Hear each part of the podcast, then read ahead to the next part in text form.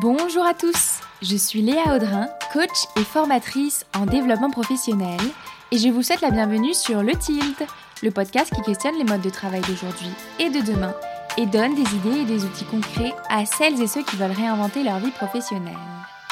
Je vous retrouve aujourd'hui avec Armand et Max, deux créateurs de contenu qui ont pour mission de décrypter la créateur économie. La créateur économie, en français, ça donne l'économie des créateurs de contenu. Je les ai conviés à mon micro car je suis plus que convaincue que créer du contenu sur Internet et sur les réseaux sociaux et travailler sa marque personnelle est devenu un levier ultra puissant pour se créer une carrière sur mesure. Créer du contenu permet de rencontrer les personnes qui vous inspirent. Créer du contenu permet de vous faire connaître sur votre sujet, votre secteur de prédilection. Créer du contenu permet de travailler votre marque personnelle et professionnelle. Avec Armand et Max, on échange donc sur les différentes manières de créer du contenu, sur les stratégies qui marchent, ainsi que sur les opportunités qu'elles peuvent déclencher et sur les business models associés. J'espère que vous aurez plaisir à écouter notre discussion. Sachez qu'elle est aussi disponible sur YouTube si vous voulez euh, découvrir notre discussion en format vidéo. Si le podcast vous plaît, vous pouvez vous abonner sur votre plateforme d'écoute préférée, rejoindre ma newsletter et me suivre sur Instagram, at lepointilt, pour vous inspirer et accéder à des clés de coaching concrètes pour se mettre sur le chemin d'une vie professionnelle épanouissante. Bonne écoute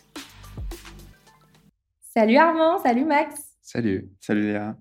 Bienvenue sur le Tilt bah, Merci beaucoup, ravi d'être ravi là, merci pour l'invitation. Merci beaucoup d'avoir accepté. Vous êtes mes premiers invités en vidéo. Donc, vous êtes euh, vraiment les pionniers de ce format sur le tilt. Euh, vous êtes des créateurs de contenu, notamment sur TikTok. Vous décortiquez euh, tout ce qui trait à la créateur économie. Alors, la créateur économie, pour les auditeurs du tilt, peut-être que c'est encore un peu flou, mais on va décortiquer tout ça ensemble. Mais avant de, de rentrer dans le vif du sujet, est-ce que vous pouvez vous présenter chacun de vous sans parler de votre travail? Est-ce qu'on présente l'autre ou on se présente ça Ah, c'est intéressant ça. Euh, ouais, ça peut être cool. Ok. Ça peut être euh, risqué. Euh, c'est très risqué comme, comme, exercice. Max, je te laisse commencer. C'est lui qui trouve l'idée, c'est moi de commencer. Ouais, c'est clair, il a délégué. alors, présentons, présentons Armand. Armand est un jeune homme de, de 29 ans que j'ai eu l'occasion de rencontrer pendant, pendant mes études. Mhm. donc, le point commun dans notre présentation, c'est qu'on a tous les deux fait une école de commerce à Rouen. C'est là où on s'est rencontrés, on est devenus on est devenu potes. Euh, pour nous présenter hors du taf, euh, Armand vient de Paris, euh, moi je viens de Lille. je suis d'ailleurs de passage sur, sur Paris mmh. assez régulièrement, mais je ne vis pas ici. Qu'est-ce que je peux dire d'autre sur nous? En fait, hors du taf, il se passe pas grand-chose. Mmh. qu'est-ce qu'on kiffe? Moi, j'aime beaucoup... non, c'est pas moi qu'est-ce que je kiffe, c'est qu'est-ce que kiffe Armand? on a tous les deux, je pense, ce point commun d'être un petit peu, un petit peu geek. Euh, depuis, c'est d'ailleurs un des trucs qui nous a rapprochés, je pense, au début. Mhm. Bien aimé les trucs des les nouvelles technologies, on suivait les, les conférences des nouveaux produits Apple, les ah trucs à la con comme ça. On aimait bien débriefer un peu là-dessus. C'est un peu un des sujets qui nous a, qui nous a rapprochés euh, et qui nous, qui nous rapproche encore aujourd'hui. Mais euh, qu'est-ce que je peux dire d'autre sur, sur Armand?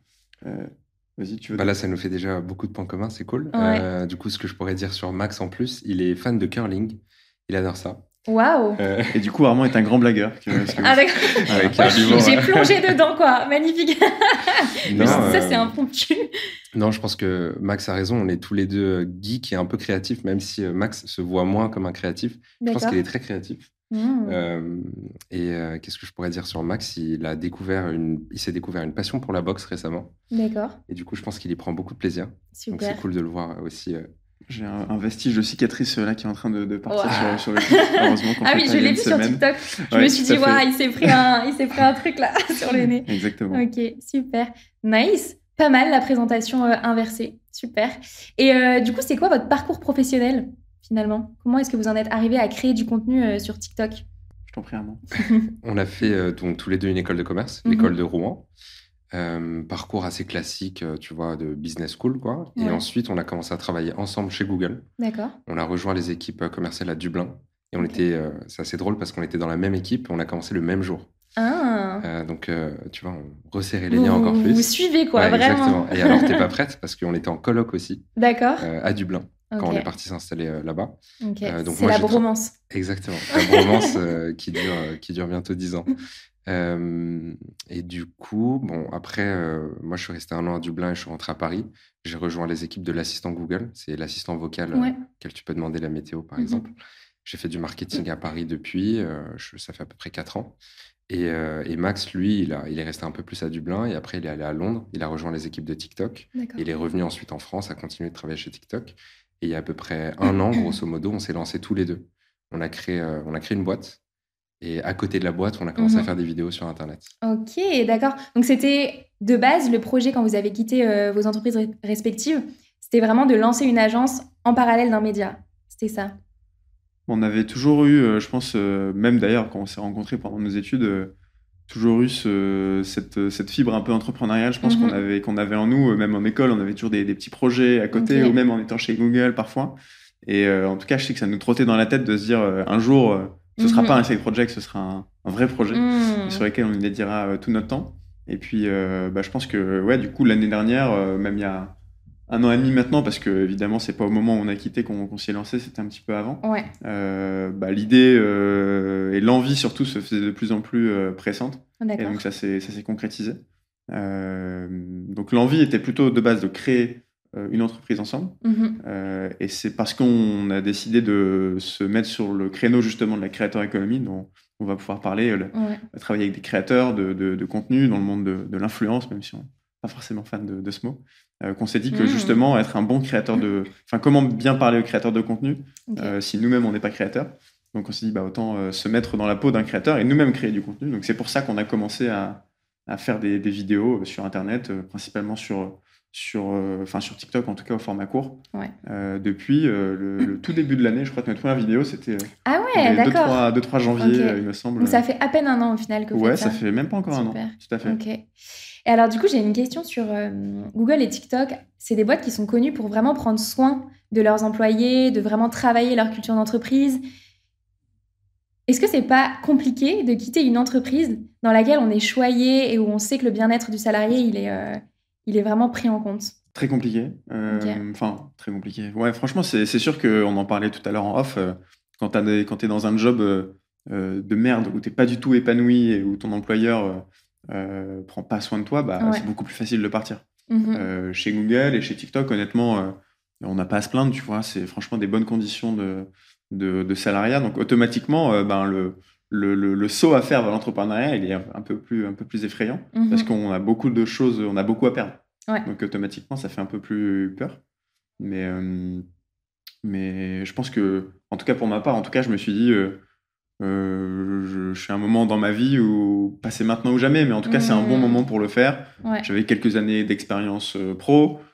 j'ai pas de pas d'enfant, pas de d'emprunt sur sur le dos, etc. Je me suis dit ça te fait rire? Bah, Moi, je suis endetté. Euh. mais, oui, mais t'as pas d'enfant non plus.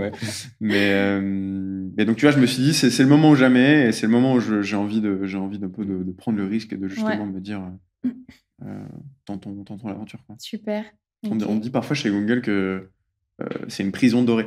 Mmh. en ce sens où bah, tu es dans une prison qui est super bien, mmh. mais c'est une prison quand même. Ça, ça me fait un peu penser à la la fable du, loup et du chien. Je sais pas si tu connais. Ah non, je la connais pas celle-ci. C'est le truc du une fable de La Fontaine, il me semble, où tu as un loup et un chien qui se rencontrent à une barrière. Le chien, il est trop bien dans, son château, euh, mmh. trop bien nourri et tout. Euh, euh, et le loup, il est dehors, il a la dalle, mais par contre, il se balade où il veut, tu vois. Mmh.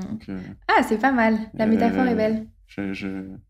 Enfin, j'ai dû la voir au moment où justement la décision se prenait et ça m'avait marqué. Mmh. ouais. Mais cette notion de prison dorée, elle est hyper importante. Euh, moi, je reçois pas mal de messages de gens euh, qui m'écoutent sur le tilt et qui justement euh, me disent ce genre de choses-là, et notamment par rapport au salaire. quand on a 3, 4, 5, 6, 7 ans d'expérience, on commence à avoir des salaires intéressants, c'est plus compliqué bah, de sortir de cette zone de confort financier-là. quoi. Hmm. Donc, carrément, trop bien. Après, donc, moi, j'étais dans la même situation et je me suis posé ces questions-là, parce que quand tu te lances à ton compte, tu sais que potentiellement, pendant plusieurs années, tu vas pas gagner d'argent mhm. et tu pourrais mettre beaucoup de temps à atteindre le même niveau que tu avais avant. Donc l'idée, c'est comment est-ce que tu peux anticiper tout ça? Est-ce que tu peux commencer à épargner, peut-être baisser certains, certains de tes centres de coûts mm.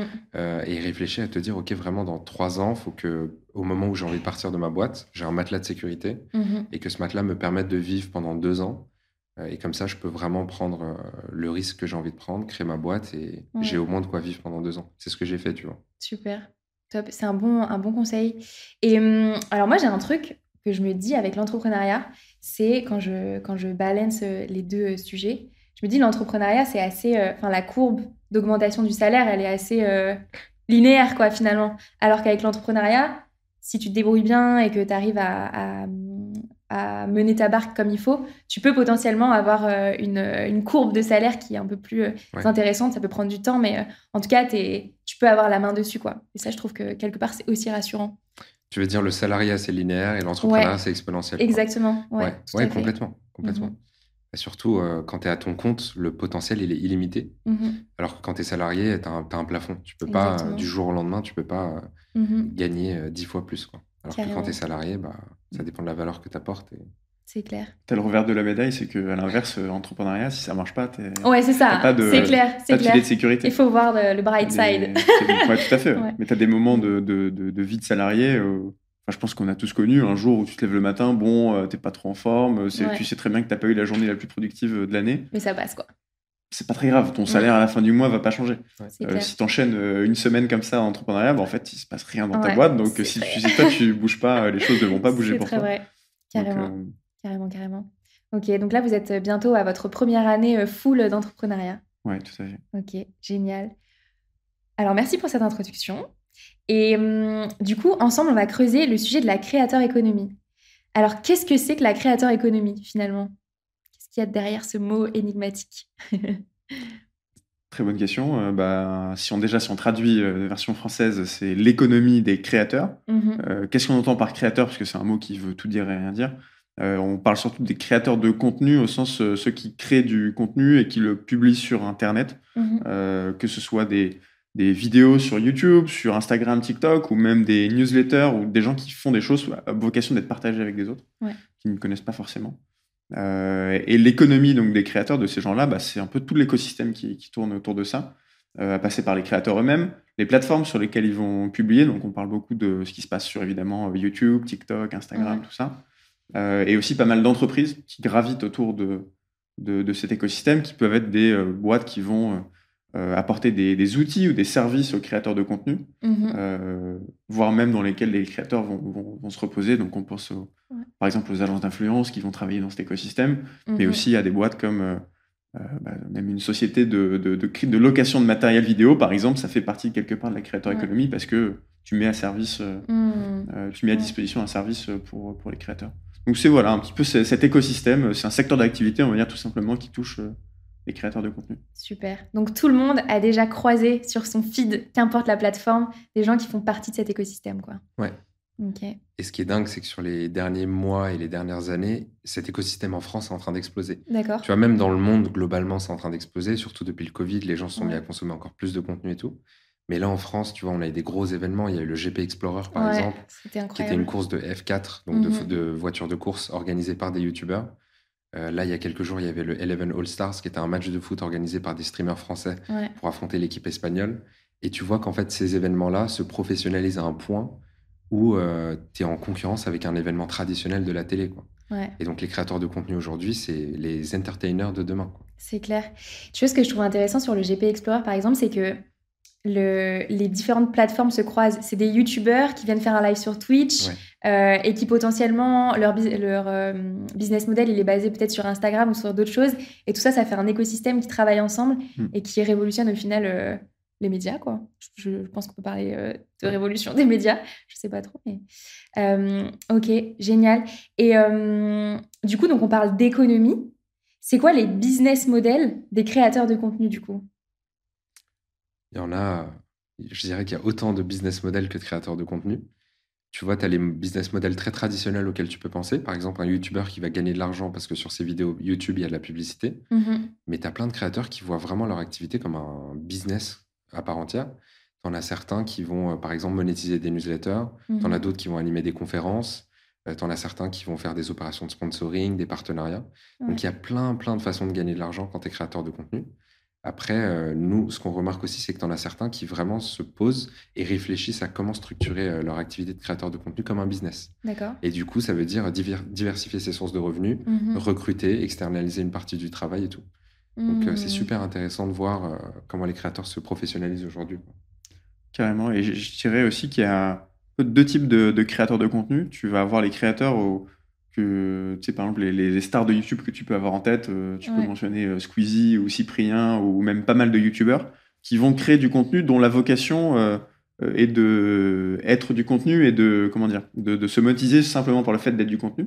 Et après, tu as tout un pan de créateurs qui vont créer du contenu dont le but ne sera pas forcément in fine de faire du contenu, mais de développer une activité qui sera connexe.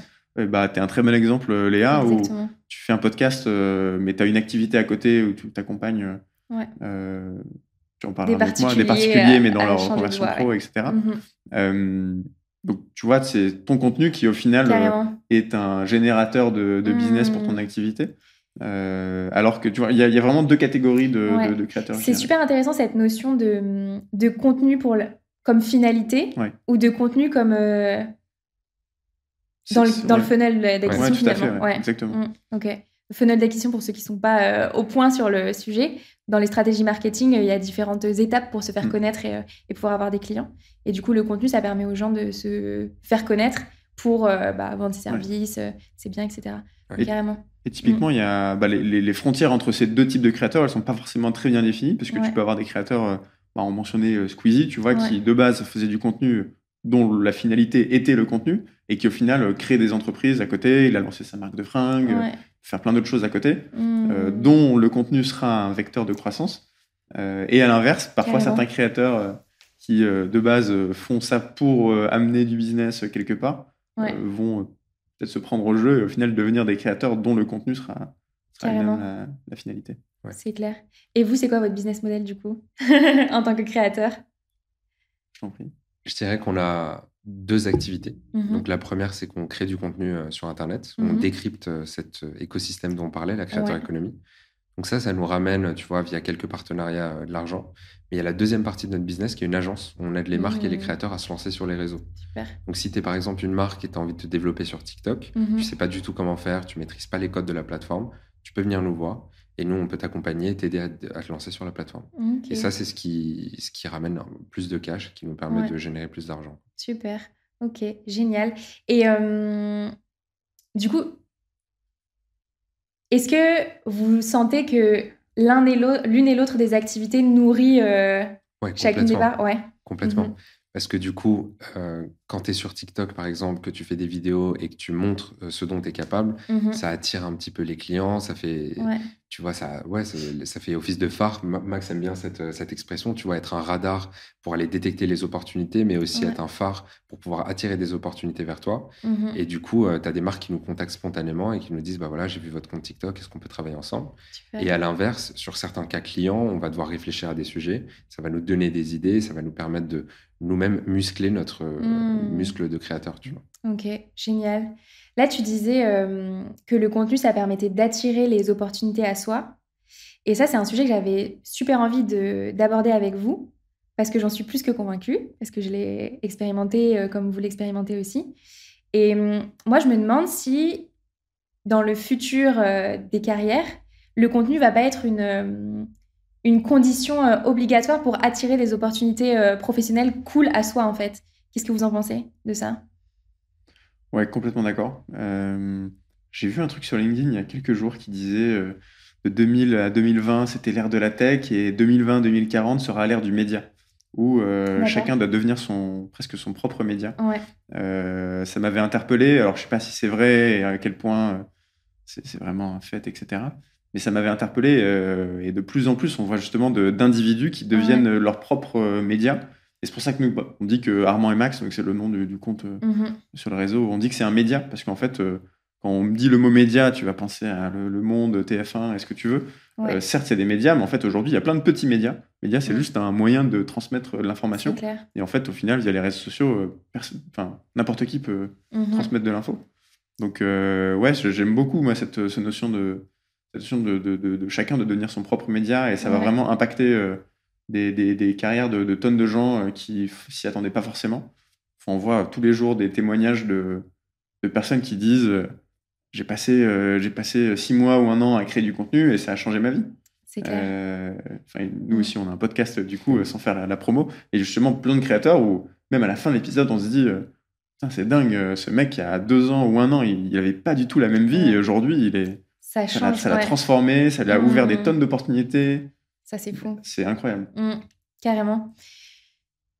Moi, j'aime bien cette notion-là de. En fait, le contenu, il permet d'être actif dans sa stratégie de carrière, finalement, et de placer ses pions un peu euh, sur les sujets ou sur euh, les secteurs qui nous intéressent et là où on veut aller se faire du réseau, rencontrer des gens. Et, euh, et, ce que tu disais, ça me fait penser à. Je sais pas si vous le voyez, moi je le vois beaucoup dans mon feed LinkedIn, de personnes qui ont créé quelque chose, une vidéo, un CV original, peut-être même parfois des objets, etc., et qui communiquent dessus sur LinkedIn pour des stages, des alternances, des premiers CDI, et qui arrivent à décrocher le poste convoité dans, enfin, grâce à, la création de quelque chose, quoi. C'est hyper puissant, je trouve. Complètement. Euh, et j'avais, on avait fait une, vidéo sur le sujet de dire euh, fait que TikTok, euh, on a fait un focus TikTok parce que c'est un de nos mhm. axes principaux, en disant que c'était pour n'importe qui, mais au final, la création de contenu, c'est pour n'importe qui. que tu sois boulanger ou conseiller en gestion de patrimoine ou coiffeur ou agent IMO, quel que soit ton, ton job, euh, bah, tu as des trucs à raconter en fait sur ton quotidien. Il y a des gens qui sont intéressés par ce que tu fais et que mhm. tu peux aider des gens. Donc à partir de là, tu as, as, une, une, potentielle audience et un potentiel contenu à, à, raconter. Et même si t'es pas un métier dont tu veux parler ou tu es un métier dans lequel tu t'épanouis pas et tu as envie d'aller vers autre chose, mhm. bah justement, la création de contenu, c'est un. Ça, t'as pas besoin de, de, demander la permission à qui que ce soit, tu peux te, tu peux te lancer. Et si tu as envie de, de. Je sais pas, si demain j'ai envie de, m'intéresser euh, aux, plantes vertes et au jardinage, euh, parce que j'y connais rien du tout et j'ai vraiment envie d'apprendre ces talents, je mhm. peux prendre cette posture de d'explorateur et de me dire bah tiens je vais m'y intéresser et je vais documenter le fait que je m'y intéresse parce que potentiellement il y a d'autres gens qui sont dans le même état d'esprit que moi et demain je veux devenir euh, jardinier d'exception hmm. et, je peux le faire en fait parce que je peux apprendre plein de choses aujourd'hui sur internet et je vais documenter ces apprentissages et il y a des gens qui vont prendre le même chemin que moi. Super. Donc c'est vraiment accessible, euh, accessible à tous. Trop bien. En fait, ce qui est hyper euh, pertinent dans, ce, dans cette approche-là, c'est que euh, je trouve aussi que ça permet de faire une carrière sur mesure, tu vois. Tu peux avoir fait une école de commerce ou une école d'ingénieur ou une école de marketing ou ce que tu veux. Et puis derrière, ajouter aux compétences que tu as acquises via ton cursus ou tes premières expériences professionnelles, vraiment la granularité dans ce que tu as envie de faire et pouvoir aller chercher des gens euh, un peu sympas dans ton réseau qui vont t'ouvrir des portes, quoi. Donc, euh, carrément, trop bien. Qu'est-ce que vous diriez que le contenu vous a apporté à vous comme opportunité? J'ai envie, de dire déjà, on a fait de très belles rencontres. Ouais. Et tu vois, sur cette logique d'être un aimant et d'attirer les opportunités vers soi, mm-hmm. il y a des gens qui nous ont envoyé des DM, qu'on a rencontrés ensuite, et tu vois, ça devient des potes. Ça peut même devenir des clients et tout, donc c'est super donc il y, a un aspect rencontre, il y a aussi un aspect, je dirais, je sais pas si confiance en soi c'est le bon mot, tu vois, mmh. mais se mettre devant la caméra, nos premières vidéos, elles sont un peu éclatées, quoi. Si tu les regardes, elles sont pas ouf, mais tu développes de nouvelles compétences, tu prends mmh confiance, tu arrives à parler derrière la caméra et tout. Et puis en termes d'apprentissage aussi sur la créateur économie, vu que, tu vois, pendant un moment, on a fait un sprint où on a fait une vidéo par jour, et chaque jour, il fallait sortir un sujet. Et nous, nos vidéos, c'est des vidéos euh, d'analyse, euh, où on partage des actus et tout. C'est pas des vidéos juste de vlogging. Donc, il y a vraiment un travail de recherche à faire. Mhm. Et ce qui fait qu'en 100 jours, bah, on a développé des, des compétences super intéressantes sur cet écosystème. Mmh, ça, nous, ça, nous, force à rester au courant de ce qui se passe en fait. Mhm. Parce que si on veut le partager aux autres, il faut que nous-mêmes on ait compris euh, clair. La, chose. Donc ouais, ça nous, ça nous a okay. upskill sur, le, Trop bien. sujet. Trop bien. Donc en gros, il y a hum, un sujet de d'upgrader ses compétences. Hmm. Il y a un sujet de réseau et il y a un sujet de confiance en soi, quoi, finalement. Ouais. ok. Je partage complètement. C'est, euh, j'étais en train de réfléchir à ce que, ce que ça m'a apporté et je pense qu'effectivement, c'est ça. Et hum, moi, je partage souvent euh, aux gens que j'accompagne ce, ce, truc, par exemple, du podcast. Donc, moi, ça fait trois ans que j'ai le podcast. Et à chaque fois, je leur dis, mais en fait, le podcast, c'est la meilleure excuse pour rencontrer qui vous avez envie de rencontrer. En fait, c'est trop bien. C'est le média qui permet. Après, je pense qu'on peut l'avoir sur YouTube ou sur d'autres plateformes. Mais, euh, mais en fait, quand on a un média, on peut euh, aller solliciter des gens qui peut-être répondrait pas si on mm-hmm. sollicitait juste un appel, par exemple. Donc, je trouve qu'en termes de réseau, c'est un gros, gros sujet. quoi. C'est le meilleur hack pour décrocher des opportunités, rencontrer des gens que tu pourrais pas rencontrer autrement. Quoi. Et plus tu es sur une niche, plus c'est facile. Mmh si tu es vraiment spécialisé sur, euh, je sais pas, par exemple, les recettes de cuisine, tu as un mmh podcast qui gravite autour de la cuisine et des recettes, bah, tu peux, je pense, aller débloquer euh, probablement des très grands chefs, euh, des très grands youtubeurs et tout. Mmh. Carrément, carrément, carrément. Les gens adorent parler d'eux, c'est pour ça qu'on est là d'ailleurs. non, mais en vrai, les gens adorent parler d'eux et les gens. C'est effectivement, comme tu disais, tu vas toquer à la porte de quelqu'un en disant Viens, on se pose deux heures sur un café et on discute il y a peu de chances que la personne soit partante. En revanche, pour un podcast qui va être diffusé, il y a beaucoup plus de. Il y a un enjeu aussi pour, pour la personne qui est, qui est reçue. Donc, euh, c'est vrai que c'est un hack. Euh, c'est clair. Très, très intéressant. Et je pense que tu l'as constaté aussi de ton côté. Euh, tu, peux. Te... Enfin, parfois, il y a certains épisodes où je me dis, on se pose une heure, une heure et demie, parfois deux heures avec la personne même si c'était pas diffusé, même si c'était pas en podcast, je serais quand même trop content de pouvoir avoir accès à, à ce qu'elle nous raconte. discussion, ouais, c'est clair. Mmh, trop bien. Donc c'est clair.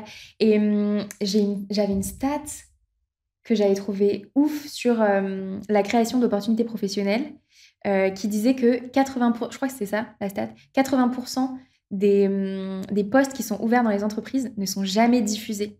Donc en fait, pour moi, c'est vraiment ça vient corroborer ces trucs de en fait, il faut se faire connaître, il faut avoir son réseau parce que sinon, bah, tu te coupes d'une énorme partie du marché de l'emploi où potentiellement il y a les opportunités que tu as envie d'aller chercher. quoi. Donc, euh, carrément, trop bien.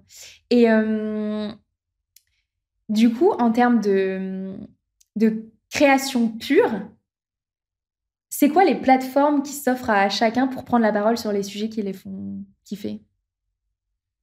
Euh, bah, il y a plein de plateformes. Hein. Euh, les réseaux euh, sociaux sont, je dirais, une, plateforme principale. En tout cas, c'est celle qu'on a principalement explorée. Je mhm. pense à bah, YouTube, Instagram, TikTok.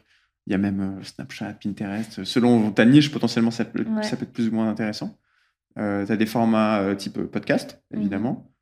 des formats aussi écrits. Je pense à la newsletter. Ça peut être un moyen de, de créer du contenu et de générer une communauté autour de, de, ce que tu veux faire.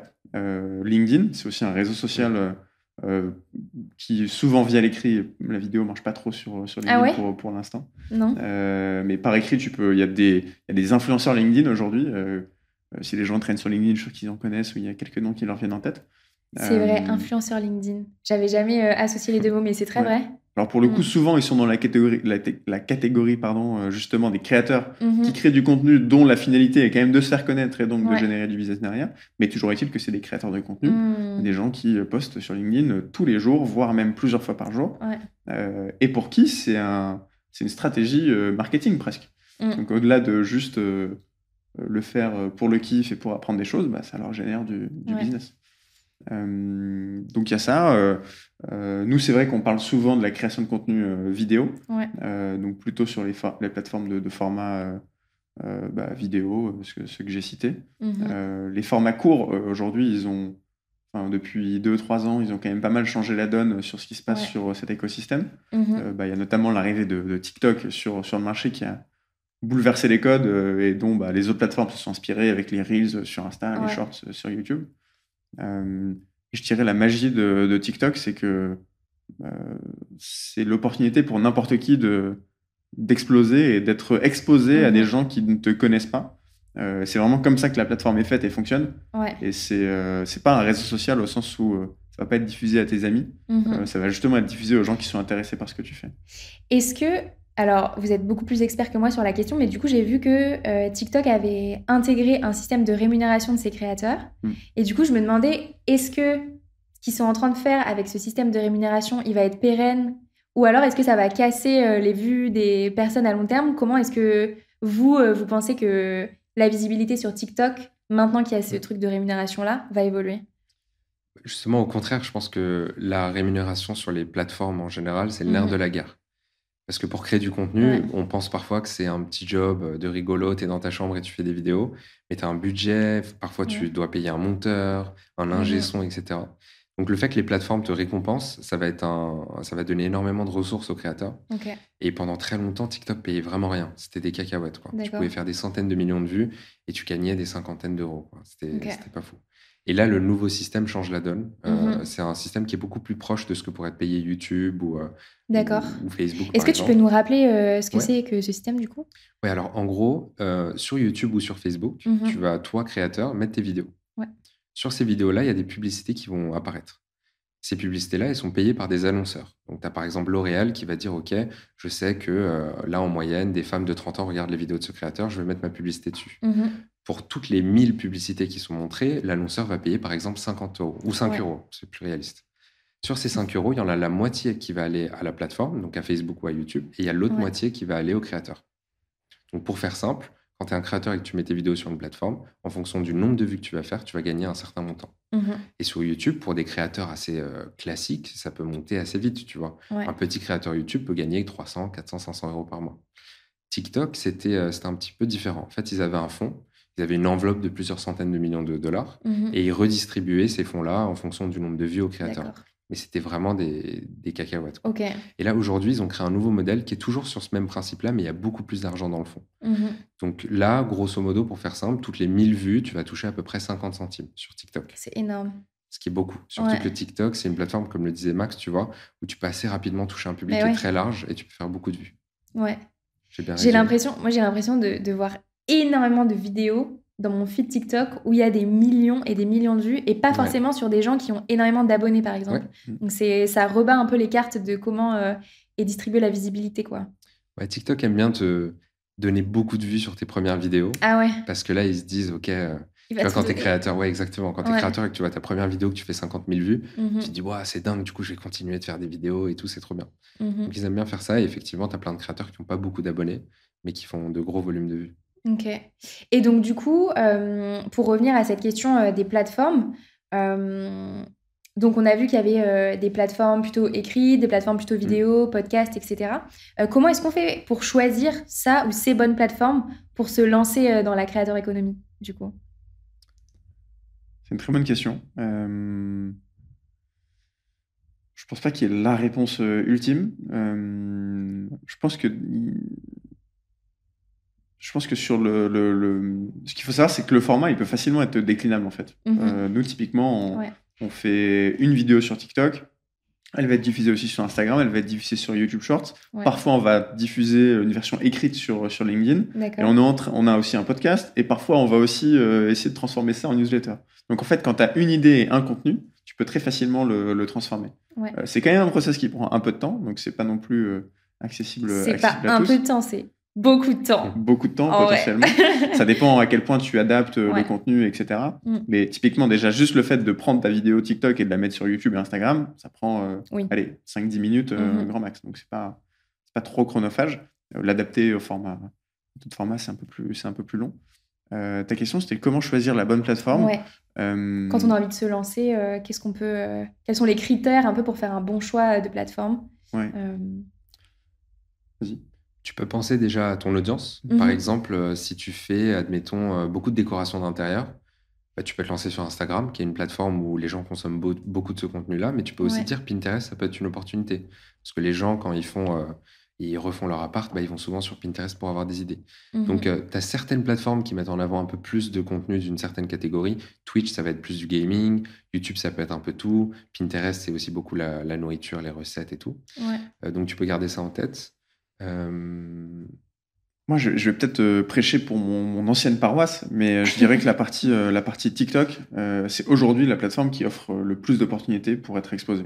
pour, pour gagner justement du, du reach, de la mhm. portée à ton, à ton message.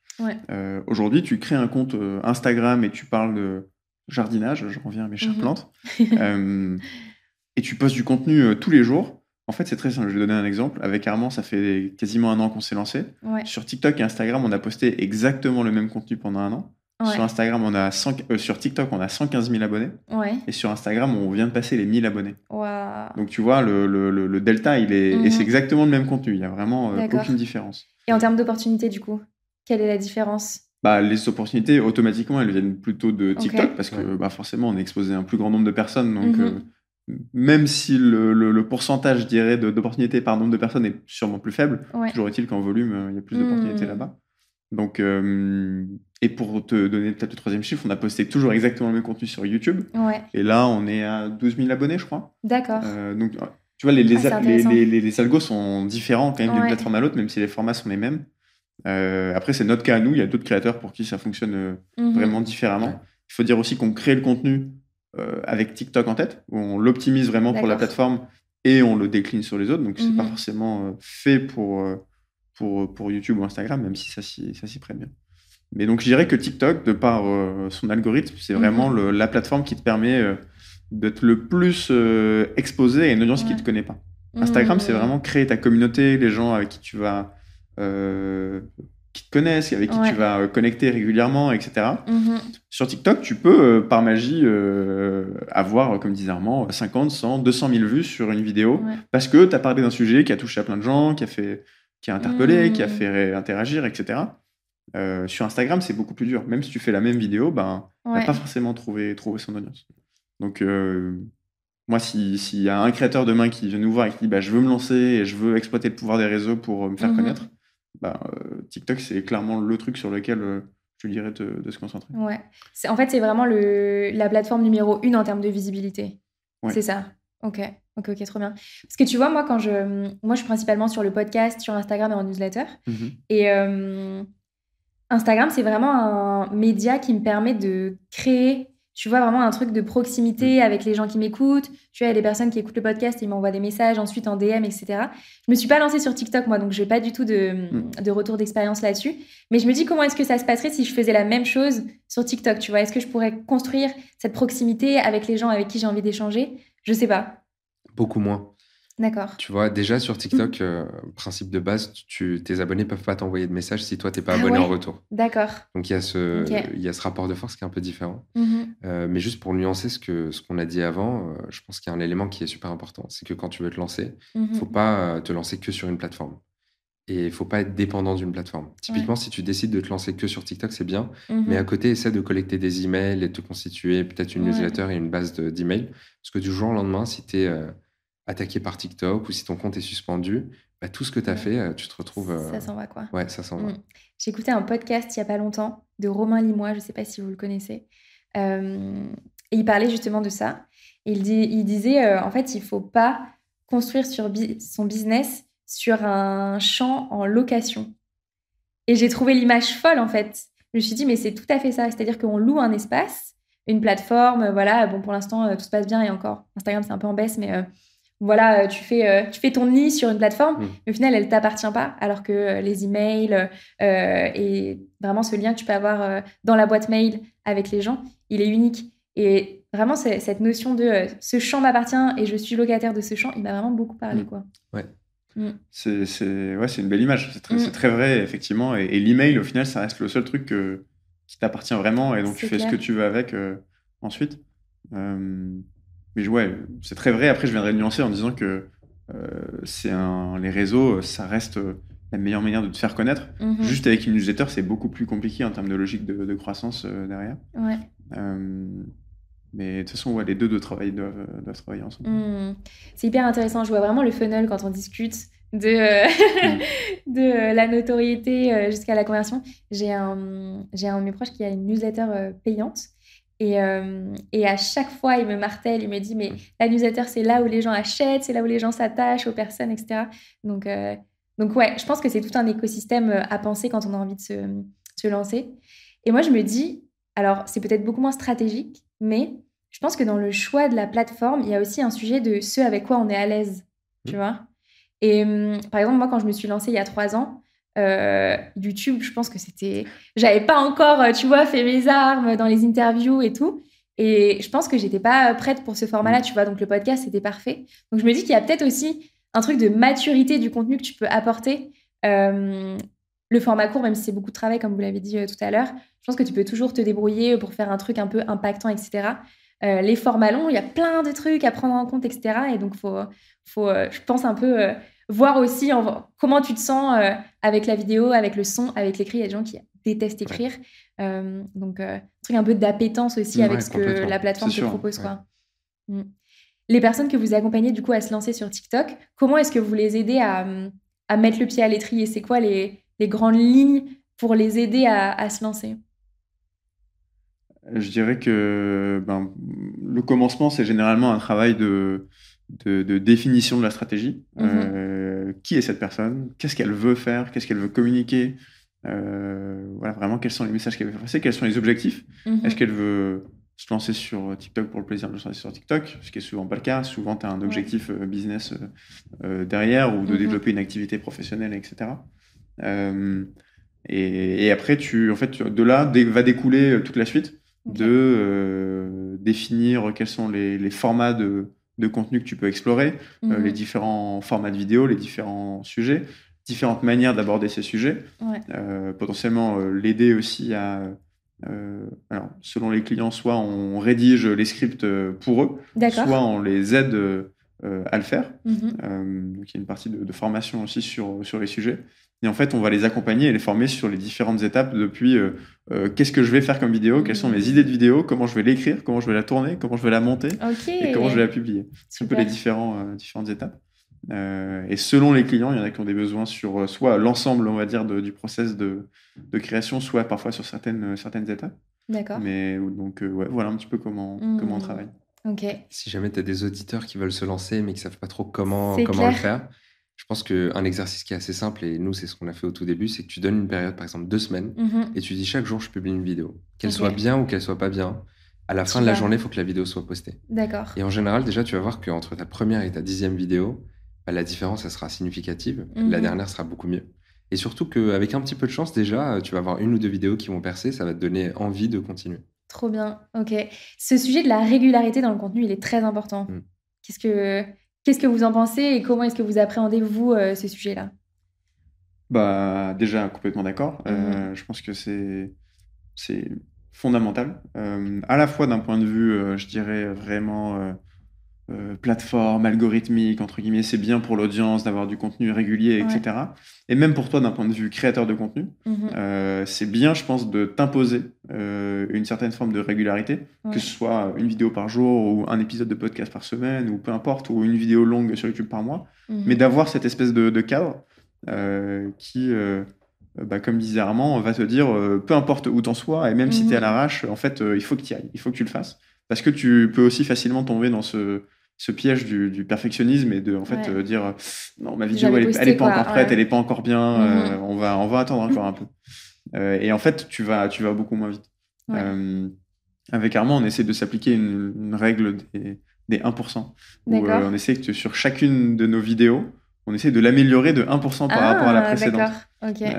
Et en fait si tu fais ça ben 100, 200 fois, les 1%, euh, la magie des intérêts composés, n'est-ce pas, euh, font que tu peux arriver à quelque chose de bien. Hmm. Donc, euh, c'est pour ça qu'il disait, bah, nos premières vidéos, on les regarde aujourd'hui, on, a un peu honte. mais c'est celles-là qui nous ont permis d'arriver à ce qu'on fait aujourd'hui, sans, sans, aucune prétention. Mais de se dire, en tout cas, on, est, on a améliorer des petits détails par-ci par-là, euh, que ce soit la lumière, demain c'est le script que je vais essayer de mhm. modifier, avoir une nouvelle accroche, euh, euh, une nouvelle manière de monter ou ce genre de choses. Donc mhm. chaque, petite, chaque petit incrément te permet d'itérer. De, et, et, le fait de faire beaucoup de contenu et d'être régulier, ça te permet de régulièrement justement itérer, plutôt que d'essayer de balancer euh, toutes tes idées et des innovations dans une vidéo que tu vas poster euh, hmm. euh, dans deux semaines parce que auras pas, tu, tu, voulais justement faire le truc parfait. Autant que tu essayes plein de petites choses. Alors vous, vous avez fait un truc très pertinent, je trouve. C'est que vous êtes deux et du coup, vous pouvez vous partager la tâche de la création de contenu. Et ça, je me dis que ça doit être trop bien parce que je trouve que le, la création de contenu, c'est vraiment un, c'est une course de fond, quoi. C'est pas euh, je poste pendant trois mois et après je fais plus rien. Mm. C'est comment est-ce qu'on fait pour euh, créer du contenu dans le temps sans euh, s'épuiser derrière, quoi. Donc, pro type.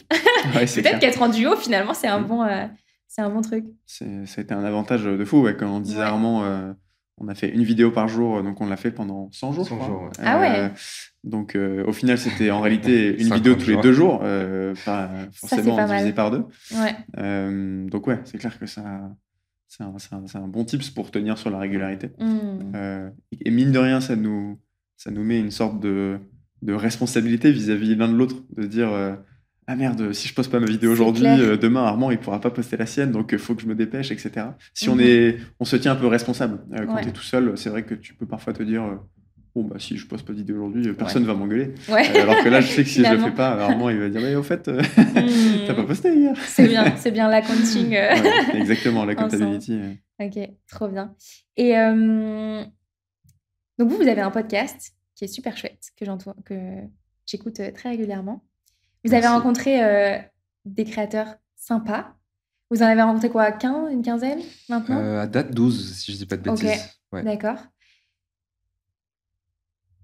Qu'est-ce que vous retenez de toutes vos conversations avec ces créateurs-là? S'il y a euh, trois points clés, par exemple, à retenir de tous ces créateurs qui ont euh, une belle visibilité et qui font du beau contenu, qu'est-ce que vous retenez Retenez Qu'est-ce que vous retenez finalement de votre conversation avec eux? Plein de, petites choses, je pense, mhm. euh, qui vont nous venir peut-être un peu euh, par-ci, par-là. Ouais. Mais moi, le, celle qui me marque le plus, et on l'a évoqué un peu tout à l'heure, c'est que dans tous les créateurs qu'on a rencontrés, mhm. la création de contenu leur a permis de vraiment réaliser et vivre leurs rêves.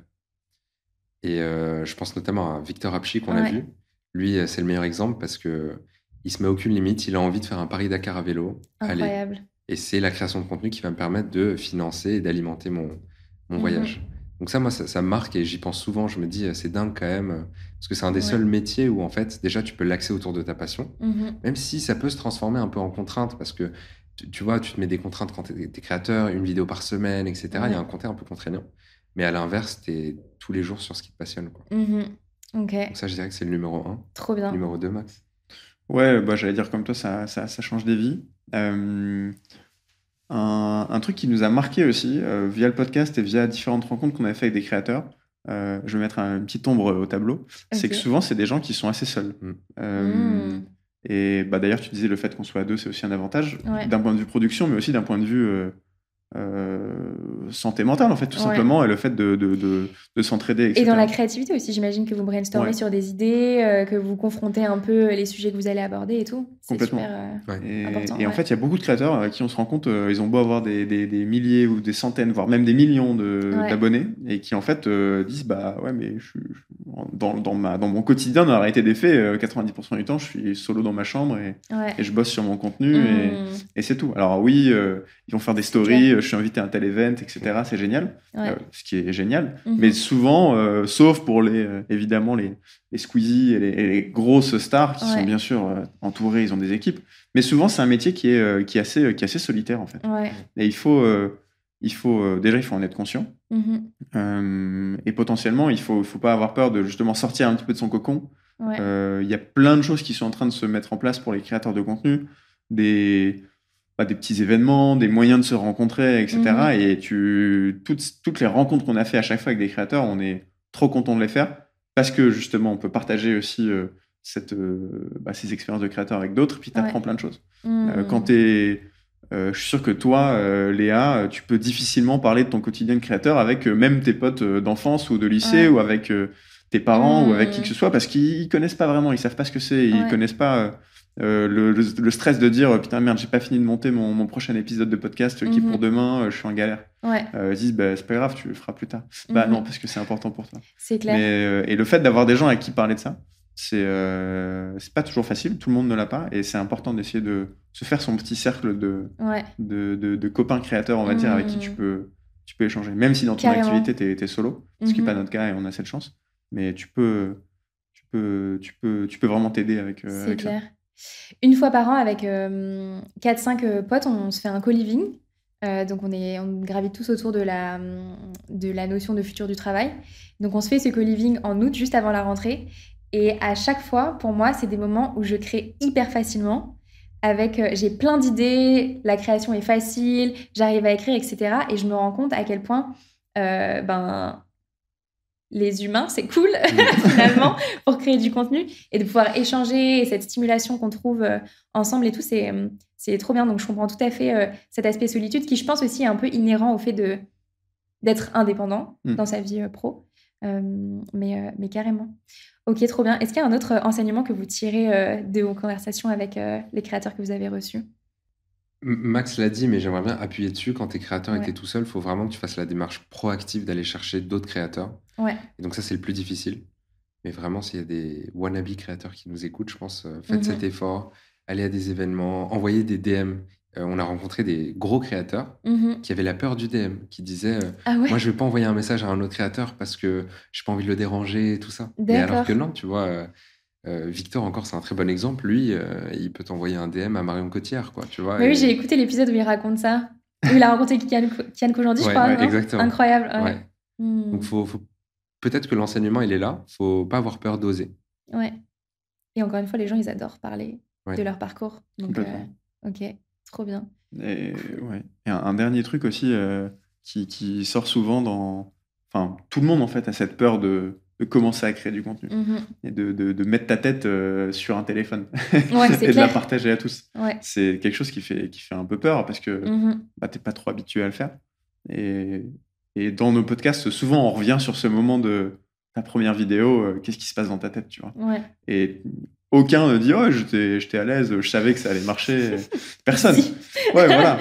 C'est évident que personne ne personne se dit ça. Tout le monde a, les chocottes et, et, tout le monde est un peu en stress. Donc, euh, moi, je pense que le, le, truc aussi qui, qui, nous a fait, euh, moi, à titre perso, qui m'a fait me rendre compte que ben, c'était OK de poster du contenu, c'était de me dire que tout le monde s'en foutait, en fait. Ouais. moi, j'ai une théorie là-dessus les gens vont te voir dans leur feed Insta et c'est clair. deux secondes après, c'est bon, t'es oublié. quoi. C'est quoi ta théorie? Je pense que quand tu commences à créer du contenu, à t'exposer, euh, à faire des stories, à faire des TikTok, etc., les gens qui te connaissent se scindent en deux groupes. Là où tout le monde se fait une montagne, genre ouais, tout le monde va se moquer de moi, ça va être horrible, etc. En fait, il y a deux groupes. Il y a les gens qui te voient, qui te connaissent et qui se disent ça m'intéresse pas, et dans ces cas-là, t'en entends plus jamais parler. Et t'as les gens qui s'attendaient pas du tout à ça, ou alors qui trouvent ça trop cool, et qui du coup deviennent des gens qui te suivent réellement. Mais il n'y a pas vraiment, enfin en tout cas moi je l'ai pas vraiment vécu, et les gens avec qui j'en discute n'ont pas vraiment vécu non plus ce truc de, euh, en fait on s'est moqué de moi, c'était horrible. En fait, hmm. ce groupe-là il n'existe pas, ou alors les gens juste se taisent quoi. oui, les gens sont indifférents au final, si mhm. tu les intéresses pas, bah, c'est pas grave, ils passent leur chemin, et puis, puis c'est tout. Yes. Et le jour où on se moque de toi, c'est que tu as percé. Donc, euh, Ouais, c'est clair. c'est plutôt bon signe. Effectivement. Donc, euh, donc ouais, quand, quand, y a, quand tu commences à avoir les haters, c'est que c'est que tu as une portée autre. Euh, ouais. Bon, du bois. Pas trop quand même. Après, globalement, les gens sont plutôt bienveillants. Mm-hmm. Moi, ce qui m'a surpris, un jour, il y, a un, y a un gars qui a fait une vidéo sur une de mes vidéos. D'accord. Et euh, qui, qui, disait, mais c'est qui ce mec? Qui raconte n'importe quoi, etc. Et je suis tombé sur sa vidéo, j'ai réagi, j'ai mis un commentaire, j'ai dit ah bah merci pour ta vidéo. Par contre, je te trouve un peu dur et tout. Et mhm. alors lui et sa communauté ont commencé à répondre en disant mais non, mais en fait je voulais pas être méchant, euh, ah. j'étais peut-être un peu trop dur dans mes propos et tout ça. Donc au final, euh, je pense que les même les, les, haters, t'en as plein qui ont juste besoin d'un peu d'attention. Ouais. Je me rends compte d'un truc, haters, j'ai fait le lien avec Twitter. On est dans ah un gros moment pour Twitter, on l'a mhm. pas évoqué. C'est vrai. J'y pensais un petit peu tout à l'heure quand on parlait des différents réseaux. Je pense qu'on n'a pas parlé de Twitter. Il y a un autre réseau qui est super intéressant aussi, mhm. c'est le messaging. Tu vois, il y a plein de groupes WhatsApp et de groupes Telegram qui se créent. Et il y a certains créateurs qui préfèrent utiliser ces canaux-là. Carrément. Euh, donc on peut peut-être l'ajouter à la liste. Mmh. Mais dire un truc sur Twitter? Bah non, mais j'allais dire qu'on est dans un moment un peu charnière. Euh, au moment où on enregistre, on est dans toute la polémique Elon Musk et son entrée fracassante dans l'entreprise. Donc on verra. Mais, mais c'est intéressant, je trouve que nous qui sommes sur les plateformes depuis un moment, on ne l'évoque pas dans un sujet euh, sur la création économie. ouais. Est-ce qu'il y a un créateur que vous avez rencontré qui vous a particulièrement marqué? Est-ce qu'on a le même en tête? Vas-y, je t'en prie. Moi, je pense à un créateur, euh, bah, c'est un des premiers créateurs qu'on a rencontré. Mm-hmm. Il s'appelle euh, Martin et il bosse, enfin son contenu, sa chaîne s'appelle LADB Restauration. Et alors, tu le connais pas, mais il fait plus de vues que Squeezie. Ah ouais? Ouais. Eh bien, euh, qui est cette personne? Tu vois, on parlait du fait de la peur de se mettre devant l'écran. Euh, nous, on a découvert avec Max aussi euh, tout un pan de cette créateur économie où les gens font des millions de vues mais sans se montrer sur leur écran. Ça, c'est fort. Tu as des gens qui font par exemple de la SMR, tu as des gens qui font du, do-it-yourself, même du jardinage et tout, mais sans se montrer. Mhm. Et, Martin, lui, il fait de la restauration d'objets anciens. Donc, il prend des objets anciens ah, qui sont dans un super sale état et il les retape et il en fait des objets complètement magnifiques. Trop bien. Et euh, bah, c'est un des premiers euh, gros créateurs qu'on a rencontré et euh, bah, c'est devenu un pote. Et je pense qu'une fois par semaine au moins, on a une pensée pour Martin, tu vois. Trop bien. ça, c'est fort. C'est très fort. En plus, je sais pas vous, mais moi j'ai l'impression de voir ça tout le temps dans les conseils de création de contenu, genre monte ta tête et tout. En fait, non. Non. Ouais. T'as pas besoin de montrer ta tête. Et tu vois, on avait Woogies euh, que tu connais euh, sur le podcast. J'adore le piment des squelettes. Donc il fait des recettes et tout. Et il nous, il nous racontait un truc que j'ai trouvé fascinant, mm-hmm. qui est que euh, les gens dans la rue l'interpellent et lui disent Waouh, t'es trop sympa, j'adore tes vidéos, ton sens de l'humour, etc. Et il nous disait Mais au final, moi, j'apparais que 1 seconde 30 sur toutes mes vidéos. C'est fou. Ouais. Donc tu le vois juste au tout début de la vidéo quand il mange ce qu'il a cuisiné. Et juste avec ça, et puis après son voice-over, ses blagues, mmh. ses petites gimmicks avec le piment d'Espelette, il arrive à créer un lien qui est très fort. Donc, tu n'as pas forcément besoin de te montrer. Mmh Mais le contenu visuel est hyper euh, travaillé, pour le coup. Sur Woogies, ouais. Ouais. Ouais. Trop bien. Et toi? Euh, moi, parmi ceux qui m'ont rencontré, euh, il y en a un qui m'a marqué. Je suis parti dans une direction complètement différente. c'est un mec qui s'appelle Théo.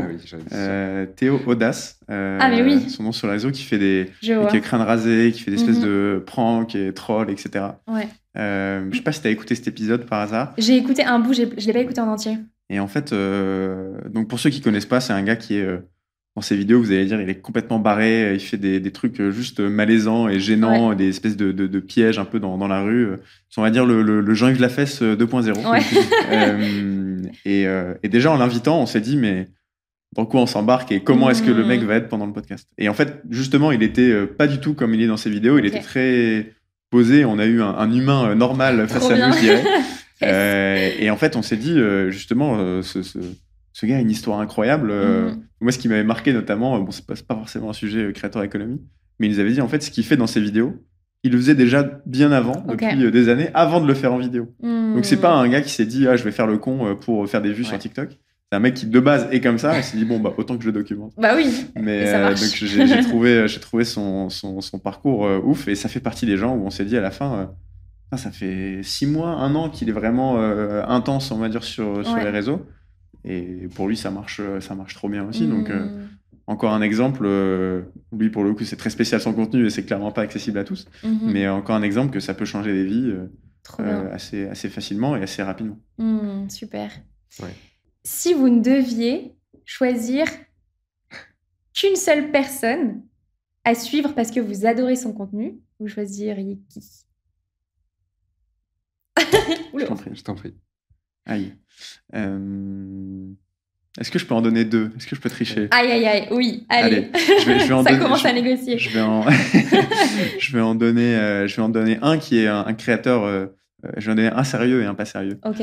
un sérieux, c'est un créateur qui s'appelle, dont la chaîne YouTube s'appelle Marketing Mania. je sais pas si ça, te dit quelque chose. c'est animé par un mec qui s'appelle Stan Leloup. Ah, bah oui. il fait, Oui, oui. Il a aussi un format podcast d'ailleurs. Euh, moi, je l'ai découvert par sa chaîne YouTube. Il fait des vidéos euh, pour parler de marketing, comme le nom l'indique. Et c'est des vidéos assez longues, euh, format un peu essai de parfois 30-40 minutes, où il va mhm. parler d'un sujet presque pop culture et le, le, débunker d'un point de vue marketing. Mhm. et je trouve ces vidéos fascinantes parce que à la fin de la vidéo, tu as l'impression d'être plus intelligent qu'avant. Tu as vraiment l'impression de te sentir, sentir un peu spécial. Il apporte la fameuse valeur de la création de contenu. Ouais. Et, mm. j'aime beaucoup ce, cette chaîne et ce créateur parce que je pense qu'il y a beaucoup de choses à apprendre euh, de sa mm-hmm. chaîne YouTube, tant dans le, dans, le, dans le fond, dans les idées qu'il véhicule et aussi dans la forme, dans la manière dont il est mis en mm. avant. Ses vignettes sont très travaillées, etc. Donc pour quelqu'un qui veut se lancer sur YouTube, c'est un, bon cas d'école. Et, au passage, il, lui aussi aide pas mal de, créateurs et des formations pour se lancer sur TikTok, tout ça. Donc ça, c'est le mec très sérieux. Et après, euh, un TikToker que, que j'adore, qui est du coup euh, pas du tout sérieux, qui fait des, des plutôt des, des je gags. Je vous regardez. Euh, Parce que tu me demandais si j'avais préparé. C'est la seule question que j'ai préparée ah. du podcast. Et euh, c'est un mec sur les réseaux qui s'appelle Jason Caravan. je, te, je, te, laisserai, ça m'étonne pas. Je te laisserai aller voir. Il, fait des, il, fait des, il fait des, des vidéos humoristiques qui moi me, me plient de rire. Donc si je devais en, en, garder que deux, ce serait un qui me rend intelligent et un qui me, un qui me fait marrer. Ok. Nice. Et toi? Bah, Du coup, je, je vais peut-être en donner deux. Oh, le euh, ah Je triche. Euh, ça en fait quatre, quatre fois plus que d'habitude. Euh, j'aime beaucoup Cyrus North. Ouais. Ce qui fait, et ce que j'aime bien aussi, c'est que sur les dernières années, tu vois, il a beaucoup évolué, mm-hmm. il a changé un peu de thématique, il a des nouveaux sujets et tout. et pour le coup, tu as l'impression à la fin de ses vidéos d'être plus intelligent. C'est très vrai. et en plus, c'est un mec qui est très sympa, qui est très humble est très modeste dans sa création de contenu. Mmh je trouve ça top. Et puis le deuxième, peut-être pour déconner un peu. Tu voulais faire comme moi, mais, mais oui, je n'ai pas préparé, moi, le deuxième. C'est bête, c'est le premier truc qui me vient à l'esprit, mais le Montreux Comedy Club. Ah ouais. Enfin, le festival de Montreux, je crois, c'est ça. Ok. Je sais pas si tu connais. Ouais, ouais, je vois. Je regarde tout le temps leurs vidéos. Ah ouais, j'ai jamais regardé. Ah ouais, je regarde tout le temps. Donc, si euh, il devait me rester que deux chaînes YouTube, je pense que je garderais ces deux-là. Ok. Nice. Il y a plein de sketchs euh, d'humoristes pour ceux qui connaissent pas qui passent dessus et c'est super drôle. Mmh, trop cool. Cool. Et, toi, Léa Ah. c'est une bonne question. T'avais pas préparé, hein Non. bon, je pense que mon hashtag one, c'est un secret pour personne, c'est Ben Never. Mmh. Je trouve qu'il a une qualité de production exceptionnelle avec des sujets euh, autour des humains très cool. Mmh. Euh, donc ça, je trouve ça sympa et je trouve que dans la manière dont il aborde son entreprise, on voit vraiment les étapes. Et euh, moi, j'aime bien euh, suivre ce genre de, choses aussi. Et si je devais en choisir un deuxième? J'en ai une qui me vient en tête, mais ça n'a aucun sens. En fait, il y a une, une, une, influenceuse suisse que je suis, parce que dans une autre vie, j'ai bossé dans une boîte qui faisait de la puériculture. Donc rien à voir avec euh, toute ma life finalement. Mais euh, cette euh, femme, elle a une fraîcheur en story. Donc du coup sur Instagram, je la suis que je ne retrouve chez personne d'autre. Et juste, j'ai envie de savoir comment elle va quoi. Le matin et je me dis. Alors, où vas-tu? Donc, elle s'appelle Valentine Caporal. Et je me dis, alors, comment tu vas, Valentine? Et je regarde ça tous les jours depuis, bah, je sais pas, peut-être 5-6 ans, quoi. Dingue. Pourtant, il y a vraiment pas un truc de fou, mais juste, elle est attachante, quoi. Donc, voilà. J'ai deux dernières questions pour vous. Euh, tout à l'heure, on a parlé de créateurs de contenu, d'influenceurs. On a, on a évoqué différents mots pour évoquer, enfin pour euh, les métiers qui gravitent dans la créateur économie. Tu disais que vous aimiez pas trop euh, le mot influenceur. Comment est-ce qu'on on se retrouve un peu dans les, dans les noms qu'on donne à ces métiers-là? Qui est quoi? Qui fait quoi? Quelle est la bonne terminologie finalement? Je ne sais pas s'il y a une définition officielle, mhm. euh, mais nous, on se donne un peu notre propre définition. Et Max, je te laisse compléter euh, si tu n'es pas tout à fait d'accord. Mais pour moi, un influenceur, c'est quelqu'un qui va créer du contenu mhm. autour de lui-même. Ouais. Et un créateur de contenu, c'est quelqu'un qui va créer du contenu, du contenu autour d'une thématique ou du mmh. contenu de lui-même. D'accord. Donc l'objectif, c'est de partager quelque chose autour d'un sujet, de sa passion par exemple, mhm. alors que l'influenceur, ça va être plus autour de sa personne. Pour moi, c'est un peu la définition. D'accord. Ok. Donc vous, vous êtes des créateurs de contenu. On espère.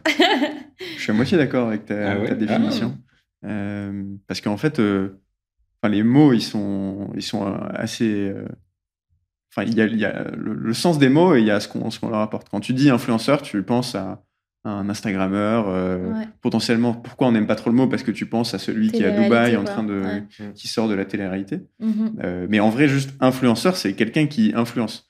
Et euh, ben, toi, Léa, tu es un influenceur, tu es une influenceuse. Euh, n'importe qui qui crée du contenu, tu es une influenceuse, parce que tu peux influencer quelqu'un dans sa mmh. manière de vivre et potentiellement avoir une grande influence en plus, parce que s'il change de, de, travers de vie, de, de, chemin de vie. Euh, d'une certaine manière, on peut aussi dire qu'on est des influenceurs, parce que par les messages qu'on va communiquer, ça peut influencer des, décisions. Donc je mmh dirais que l'influence est... en fait, tout le monde est influenceur. parce que tu fais, parce que tu dis, tu influences ton environnement, plus, ou moins, plus ou moins grand. créateur de contenu, c'est un peu différent. C'est tu te définis euh, pas que tant par, comme, par ton influence, mais plus par tes actions, à savoir tu, tu crées du contenu. L'influence, c'est un peu le résultat de la création de contenu. Ouais. Euh, ah, c'est intéressant ça. Mm. Donc, euh, donc, tu peux facilement te définir en tant que créateur de contenu, parce qu'en fait, c'est ce que je fais. Mhm. Alors que l'influence, c'est le résultat de, de, tes actions. Donc, c'est plus bizarre, c'est un peu plus bizarre de te définir comme, comme ça, je trouve. Donc, ça, c'est vraiment pour parler du, du, sens des mots. Et après, évidemment, il y a ce qu'on qu'on y prête. Mhm. C'est pour ça que je dis, tu te définis sûrement pas comme influenceuse, mais en réalité, tu es, une influenceuse. Mais en fait, j'aime bien cette, euh, cette notion-là, parce que je trouve qu'elle remet le résultat de ce qu'on produit à sa juste place. Donc, par exemple, effectivement, je pense que dans des gens qui réfléchissent sur euh, leur trajectoire professionnelle, ce qu'ils ont envie de faire pour la prochaine étape, etc., potentiellement, le fait d'écouter nos discussions, etc., ça a une influence sur eux, mm. mais pas dans, dans le sens euh, très péjoratif comme on l'entend en France en ce moment, mm. avec tous les un peu ouais, sur, sur, d'autres métiers qui sont très influenceurs, euh, euh, enfin, je donnais des, des cours de, marketing avec classe. Je leur disais, bah, ceux qui sont le plus suivis sur les réseaux, c'est pas les influenceurs, c'est les joueurs de foot, c'est les acteurs. C'est eux qui ont la plus grosse influence. Mhm. Et Mbappé, il est pas influenceur, il est footballeur. Certes, il est influenceur parce qu'il influence, plein de gens. Mmh. Mais donc, le footballeur, c'est son activité, c'est ce qu'il fait au quotidien. le créateur de contenu, c'est un peu pareil. Et l'influence, ça peut être le, le résultat. Ah, c'est hyper intéressant. Super. Et donc, du coup, j'ai une dernière question pour vous, qui est ma question signature que je pose à tous mes invités. Attention. Là, il va falloir respecter les trois. Attention. c'est si vous pouviez euh, constituer votre board de rêve dans lequel vous convieriez mmh. euh, trois personnes, personnalités proches euh, pour vous aider, vous conseiller tout au long de votre carrière. Qui est-ce que vous metteriez dedans? Je laisse Armand d'abord parce que je sais que lui, il a préparé. Bah, justement, j'ai vu euh, question euh, surprise, j'ai pas préparé. Ah Je me suis dit, euh, question de fin, je vais même pas la lire. J'ai vu juste board et je me suis dit, ok, comme ça, ça laisse un peu de spontanéité. Les mhm. questions difficiles. Tu pourras couper le temps de pause au montage. Pas de souci. Trois personnes à ton board, en fait. Ouais, je pense que 95% des gens que j'interviewe font une pause à cette question. J'en ai, ai deux en tête, je cherche un troisième. Ok. C'est dur, hein, parce que ça, ça, veut dire beaucoup de choses sur toi, en fait. C'est très vrai. Et sur la manière dont tu vois ta carrière et ce dont tu as besoin. Et ouais. Vas-y, tu vas peut-être m'inspirer. Vas-y, lance-toi. pas le troisième euh, c'est pas forcément corrélé à notre besoin dans le business et tout, mais je me dis si j'ai envie de m'entourer de trois personnes, de qui est-ce que ce serait? Mm-hmm. La première, c'est Marc Aurèle, euh, donc ancien empereur de Rome. Et je trouve que il est à l'origine, alors pas forcément à l'origine, mais tu vois, il a des principes philosophiques qui datent de plusieurs centaines d'années, mais qui sont toujours applicables dans le monde mmh d'aujourd'hui et qui sont peut-être même plus nécessaires dans le monde d'aujourd'hui qu'à son époque, avec toutes les sollicitations qu'on a, etc. Mmh euh, donc je dirais que ça, c'est le premier. Le deuxième, c'est Gary Vee. Euh, Gary Vaynerchuk. Donc c'est un Américain, euh, c'est un peu une figure emblématique des réseaux sociaux. En gros, il est très actif. Il partage beaucoup de vidéos sur le développement personnel, sur comment se lancer en tant que créateur, etc. Donc lui, il a un, réseau et aussi une connaissance de cet écosystème qui est incroyable. Mm-hmm. Et euh, le troisième qui m'est venu un peu à l'esprit comme ça, c'est Walter Isaacson. Donc c'est euh, la personne qui a écrit euh, notamment la biographie de Steve Jobs ou de ou de d'Einstein, tu vois. Mm-hmm. Et lui, j'adore ses biographies, je trouve qu'elles sont super bien écrites et il fait un travail de recherche qui est incroyable.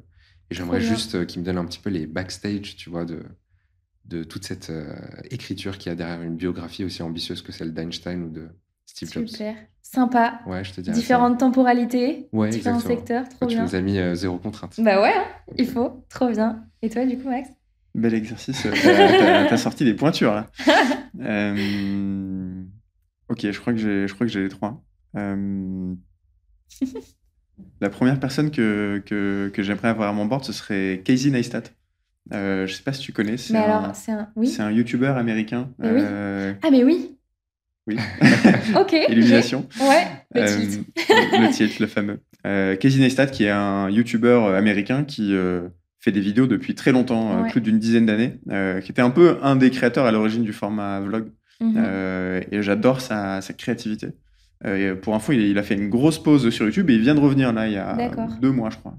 Et fait des vidéos très régulièrement et je je consomme son, contenu et je trouve que c'est un mec qui a.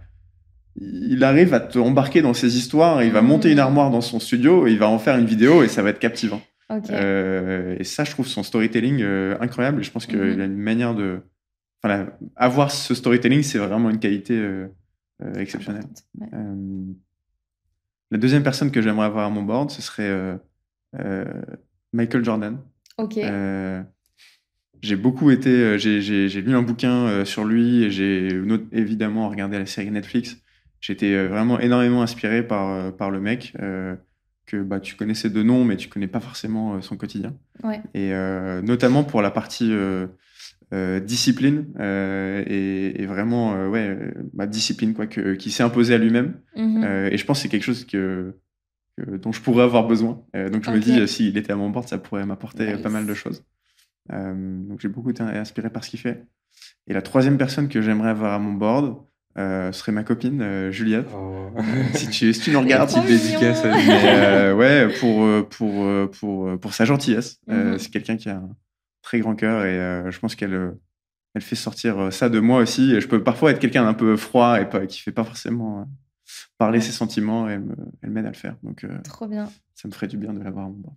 Cool. D'ailleurs, je voulais t'en parler au pacte d'associés. du coup, on va vous laisser. Vous allez filmer tout ça. Et est-ce qu'on peut te retourner la question? Ouais, c'est la première fois qu'on me le demande. Et du coup, comme j'ai capté un peu que vous alliez me retourner les questions, j'ai commencé à y réfléchir. Du coup, c'est la première fois que j'en parle. Incroyable. Euh, je pense que la première personne que je mettrais dans mon board, ce serait Thomas, mon copain, qui, euh, pareil, est d'un soutien incroyable. Des fois, il croit en mes projets plus que moi. Euh, là, pour cette, ce setup, il était trop enthousiaste, alors que clairement, il n'a rien à voir avec la création de contenu et euh, c'est un monde qui est très loin de lui. Mais tu as raison, Thomas, ce setup est, ouf. Ouais, je, t'enverrai des photos. Euh, donc, ouais, mon copain dans la première, euh, la première place. je dirais Aurel San. J'ai un gros focus Aurel San là depuis la sortie de ses docus où je trouve que le mec est complet, quoi. Une créativité hors norme, une gestion de business sur une longévité incroyable, avec des hauts et des bas, bien sûr, mais euh, à chaque fois, il revient. Euh, et, ce qui me fascine chez lui, c'est que il reste lui. Il a ce truc un peu euh, hmm. en dehors du cadre qui fait sa pertinence et du coup, il, juste, c'est lui, quoi. Il peut pas faire autrement. Et c'est ça qui fait que ça marche. Et ça, je trouve ça très, très, très, très beau, très, très fort. Et on le sent bien dans ses docus. Euh, donc ça, ce serait les deux premières personnes. Et la troisième personne, une femme quand même, hmm. dans tous ces boards. Ouais, c'est vrai. Euh, qui est-ce que je pourrais mettre? Pareil, on coupera. Hein. C'est une bonne question. C'est fou que ça fait trois ans que je la pose et j'ai jamais réfléchi pour moi.